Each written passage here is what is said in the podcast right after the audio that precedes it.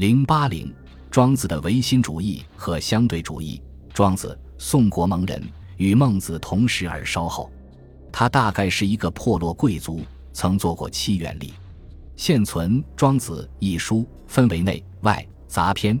内篇七篇是庄子本人的著作，外篇杂篇系庄子后学撰述。庄子是代表没落贵族的思想家，他的全部思想充满了绝望和无可奈何的消极特征，其哲学思想则表现为主观唯心主义和虚无主义。庄子对当时剧烈的社会政治斗争采取逃避的态度。据记载，楚威王曾派人迎接他到楚国做宰相，他笑着说。我不会像用于祭祀的牛那样被你们养肥，穿上花衣服去做牺牲。我宁愿做一条鱼，在污泥中自得其乐，绝不为有权势者束缚。庄子的没落阶级情绪表现得十分强烈，他消极厌世，幻想摆脱一切外物和肉体的束缚，去追求一种精神上绝对自由的逍遥游境界。他把摆脱外界条件限制的绝对自由叫无待。把摆脱主观条件的绝对自由叫无极，称作肢体，处聪明，离形取知，同于大通，忘掉外部物质世界和自己的肉体感官形体知识为作忘。庄子说，达到了作忘的人，就可以形同槁木，心如死灰，无思无虑，无生无死，恢复了人天然的本性。从这种虚无主义的人生观出发。他对当时统治者制定的各种制度都竭力反对，他认为道德制度是违反人性的，儒家提倡的仁义是加在人们身上的刑罚。他认为最好的统治方法是不用心思，顺应自然，什么都不做。在世界观上，庄子也以道作为天地万物的本源，与老子的客观唯心主义有相同之点。庄子在《知北游》和《大宗师》中讲，道是先天地而生的，物物者非物，产生物质的东西是非物质的。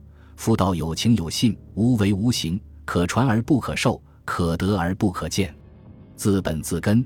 因此，他说的道实际上是一种无终无始、无边无际、无时不有、无处不在，可以体会到，但无形无为，看不见、摸不着，既不能用感性来感觉。又无法用理性来认识，而只能用主观直觉来体会的超时间和超空间的绝对精神，是一种主观唯心主义。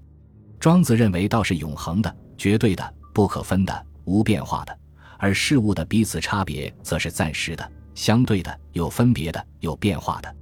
彼此有差别的事物，从事物相异的角度看是有差别的，但从道的角度来看，此也是彼，彼也是此，并没有确定的界限。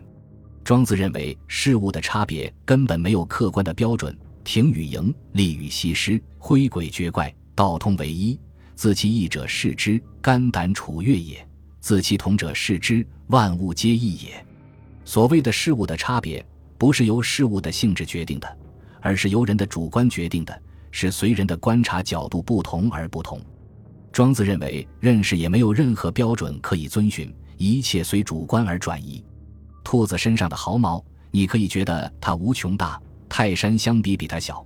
早上的孩子也可以说是最长寿的人，相较之下，老寿星彭祖反而成了短命鬼。人睡在潮湿的地方要得病，泥鳅却不如此；人爬到树梢上发抖，可猴子却如履平地。可见一切都是相对的，一切都是值得怀疑的。庄子曾举过一个著名的例子来说明客观事物是绝无什么标准的。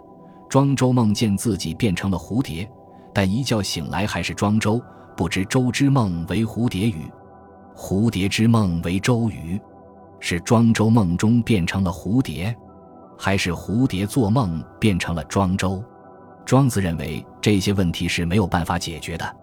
他认为庄周与蝴蝶的区别不过是梦幻的物化而已，万物的变化都是虚假的。正因为他不承认事物和认识有客观的标准。所以他极力宣扬彼此和是非的区别是不存在的。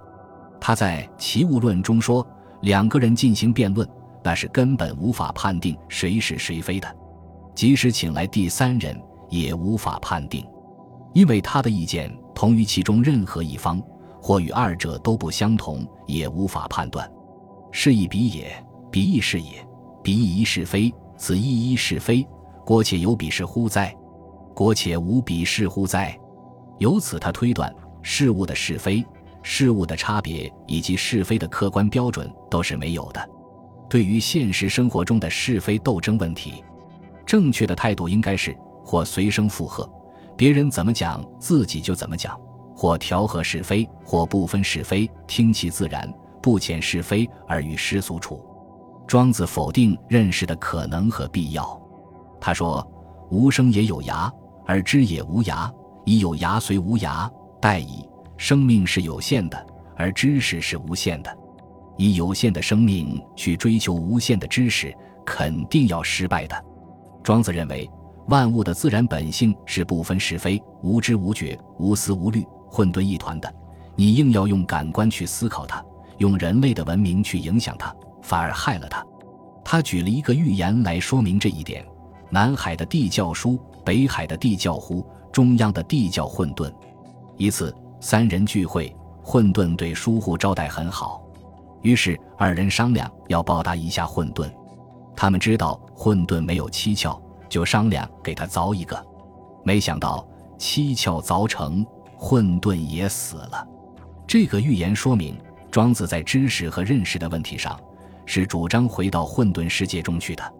这种思想的实质，反映了梅洛阶级对社会发展的绝望情绪。庄子思想对后世没落阶级知识分子的影响很大，许多政治上失意的封建士大夫也往往从庄子著作中寻找精神安慰的资料，如魏晋玄学就是如此。